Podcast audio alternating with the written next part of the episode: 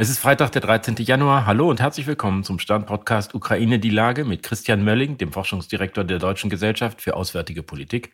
Ich bin Stefan Schmitz vom Stern. Guten Morgen, Herr Mölling. Hallo, guten Morgen, Herr Schmitz. Wir hören ja seit Tagen die Berichte von den unglaublich brutalen Kämpfen um die ostukrainische Stadt Solidar.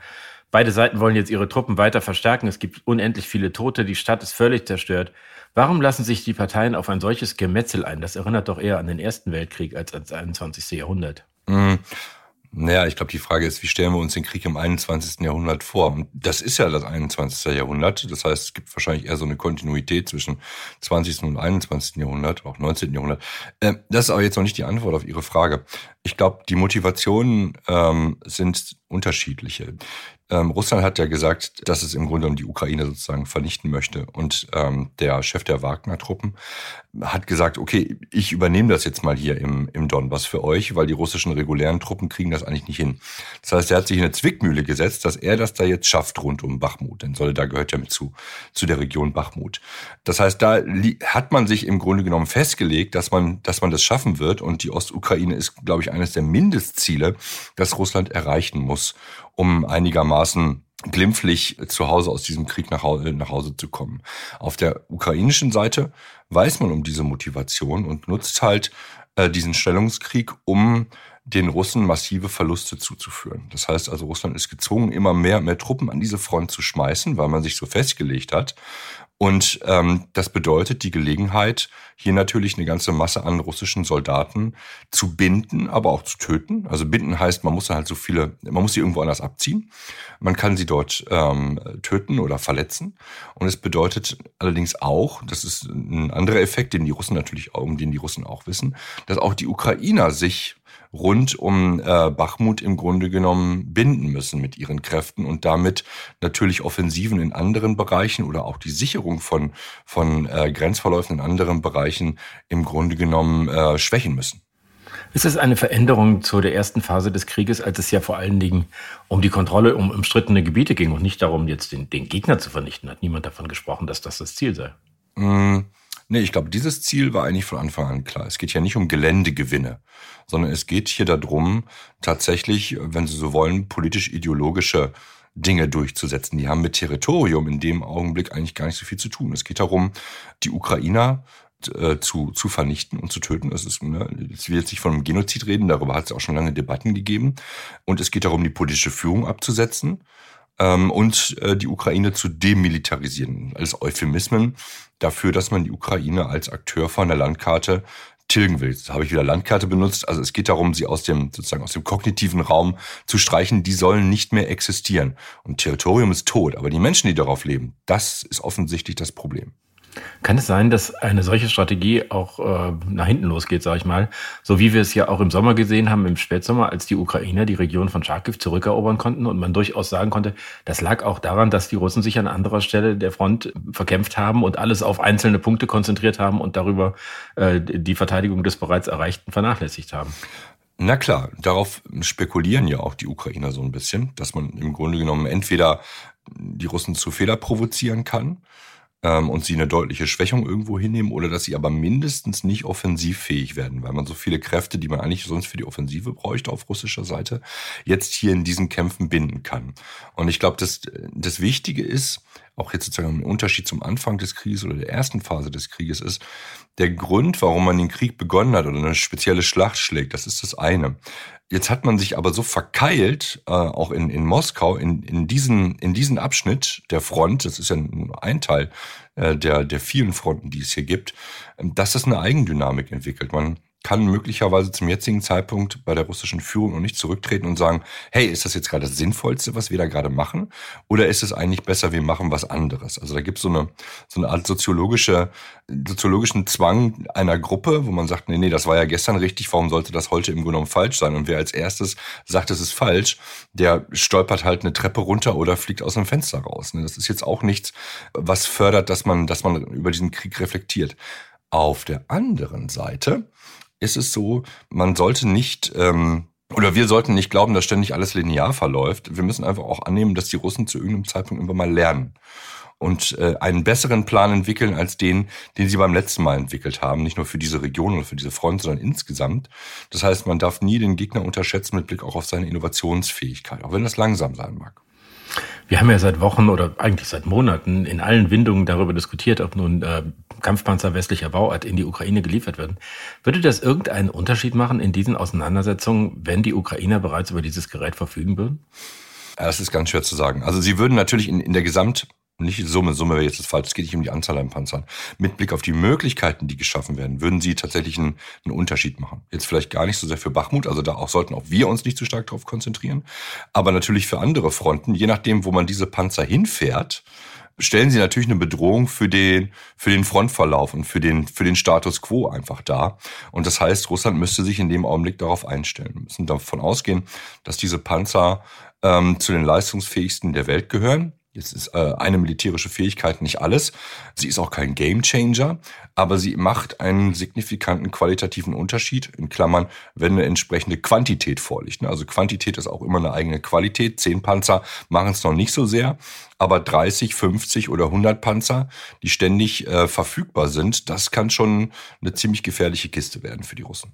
Wir haben ja in der Diskussion gesehen, dass vielleicht ganz kurz dazu, dass äh, die Polen jetzt offenbar bereit sind, die Panzer zu liefern. Die Finnen haben gesagt, wir machen auch mit. Habeck sagt, an uns soll es nicht scheitern. Also jedenfalls, wenn Verbündete liefern wollen und dafür Ausfuhrgenehmigungen aus Deutschland brauchen. Erwarten Sie, dass diese Diskussion sehr schnell zu einem Abschluss kommt?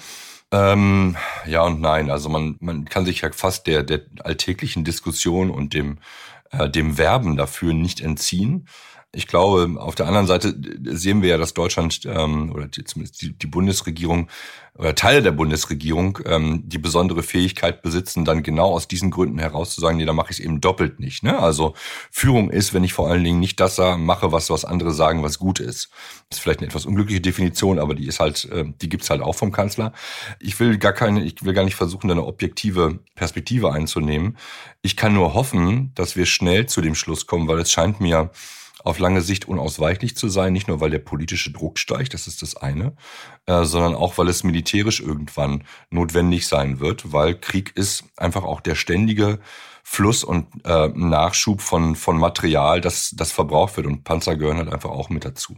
Und dritter Grund ist, Deutschland erleidet gerade einen so massiven Schaden in seiner Glaubwürdigkeit, der weit über die Ukraine als ähm, als Einzelgeschehen ist, aber auch über die Zeit dieses Krieges wahrscheinlich hinweg scheinen wird. Ähm, und das heißt, äh, dass sich viele in Zukunft überlegen werden, sind die Deutschen wirklich ein solider Partner oder bin ich eigentlich nur auf deutscher Seite, weil ich irgendwie eine ganz klare Erwartung ähm, an die habe, ähm, was ich von denen brauche, oder es gibt halt eben keinen, der es, äh, so viele große Staaten gibt's halt nicht. Also sind alles eher schlechte Gründe, warum man äh, mit Deutschland eine Allianz bildet als der gute Grund, dass man erwartet, dass Deutschland aus guten Gründen, aber auch mit hoher Handlungsfähigkeit tatsächlich Politik gestaltet. Während wir die ganze Zeit über äh, neue Waffensysteme für die Ukraine diskutieren, gibt es immer mehr Hinweise darauf, dass Russland in den nächsten Wochen wieder Hunderttausende von jungen Männern in die Armee holen könnte. Äh, halten Sie das für wahrscheinlich, dass die sozusagen dieser materiellen Aufrüstung der Ukrainer einfach mehr Menschen entgegensetzen? Ja, ich glaube schon. Das hatten wir ja in dem, in dem letzten Podcast äh, am Dienstag schon diskutiert, dass wir so ein Qualität-Quantität-Ding haben. Das ist jetzt auch nicht äh, schwarz-weiß, so darf man es nicht zeichnen, aber Russland hat zurzeit äh, ja keine Möglichkeit, die Qualität seiner Angriffe an der Front zu steigern. Es nutzt ja im Wesentlichen seine Drohnen und seine Marschflugkörper dazu, äh, die Infrastruktur zu zerstören. Das heißt also, das scheint, ich will nicht sagen unausweichlich zu sein, aber äh, der Verbrauch von, von Menschenleben, und so muss man es glaube ich sagen, das ist ja vom, auch eine Form von perverser industrieller Kriegführung, dass Menschen im Grunde genommen Teil dieser, dieser, des Nachschubs im Grunde genommen sind, der hier an die Front geworfen wird, wie andere Granaten schmeißen, schmeißt Russland offensichtlich ähm, Menschen an die Front. Und jetzt hat man auf einmal wieder einen Bedarf, es hat aber auch was, man sollte das nicht nur in eine Richtung drehen, auch was damit zu tun, wenn Russland offensivfähig werden will und die Qualität nicht steigern kann, dann müssen sie tatsächlich mehr Menschen haben. Ob das gesellschaftlich aufgeht, dahinter kann man Fragezeichen machen, denn schon die erste Teilmobilisierungswelle oder der Versuch, junge Menschen, junge, junge äh, äh, Männer in, die, in diesen Krieg zu ziehen, ähm, ist ja jetzt nicht total ähm, mit Jubel begleitet worden. Ob man jetzt die ideologische Basis geschaffen hat in der äh, russischen Bevölkerung, äh, ich sag's mal sehr, sehr bitter, spendabler mit Menschenleben zu sein, weiß ich nicht. Denn der Deal war ja eigentlich, Putin kann seine Politik machen und lässt die Gesellschaft in, in, in Ruhe. Und jetzt tritt er wieder vor die Gesellschaft und sagt, ich, ich brauche noch mal ein paar hunderttausend eurer Menschenleben, äh, damit ich diesen wunderbaren Krieg zu Ende führen kann. Ich, ich weiß nicht, wo die Grenzen der russischen Gesellschaft liegen aber ich stelle es mir schwierig vor. Und es ist natürlich eine riesige, eine riesige Hypothek, die man gar nicht zurückzahlen kann für die russische Gesellschaft in 10, 20, 30 Jahren.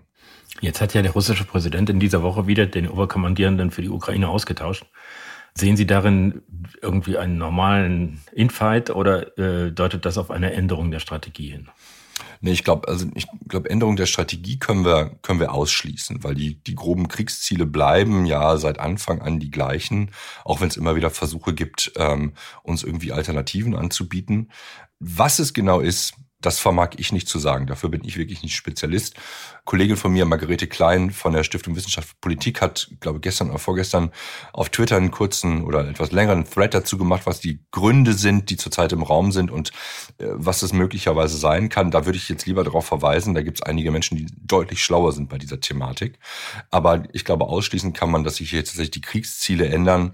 Infight mag, mag vielleicht, es mag vielleicht eher in diese Richtung gehen, denn wir müssen uns ja, glaube ich, auch nochmal daran zurückerinnern, dass äh, es nicht nur eine, eine stringente Führung zwischen zivilem Präsidenten auf der einen Seite und seinem Generalstab gibt, sondern es gibt ja den, den Parallelstrang äh, der Geheimdienste und den Parallelstrang der Wagner-Truppen, also der, der, äh, der privaten Söldnerarmee die natürlich vom russischen Staat finanziert wird. Und alle die buhlen äh, um die Gunst und um die Macht äh, im Kremlin. Ich danke Ihnen, Herr Mölling. Ich danke Ihnen, Herr Schmitz. Das war Ukraine die Lage. Die nächste Folge finden Sie am Dienstag bei stern.de, RTL Plus Musik und überall, wo es Podcasts gibt. Ganz herzlichen Dank und hoffentlich bis Dienstag.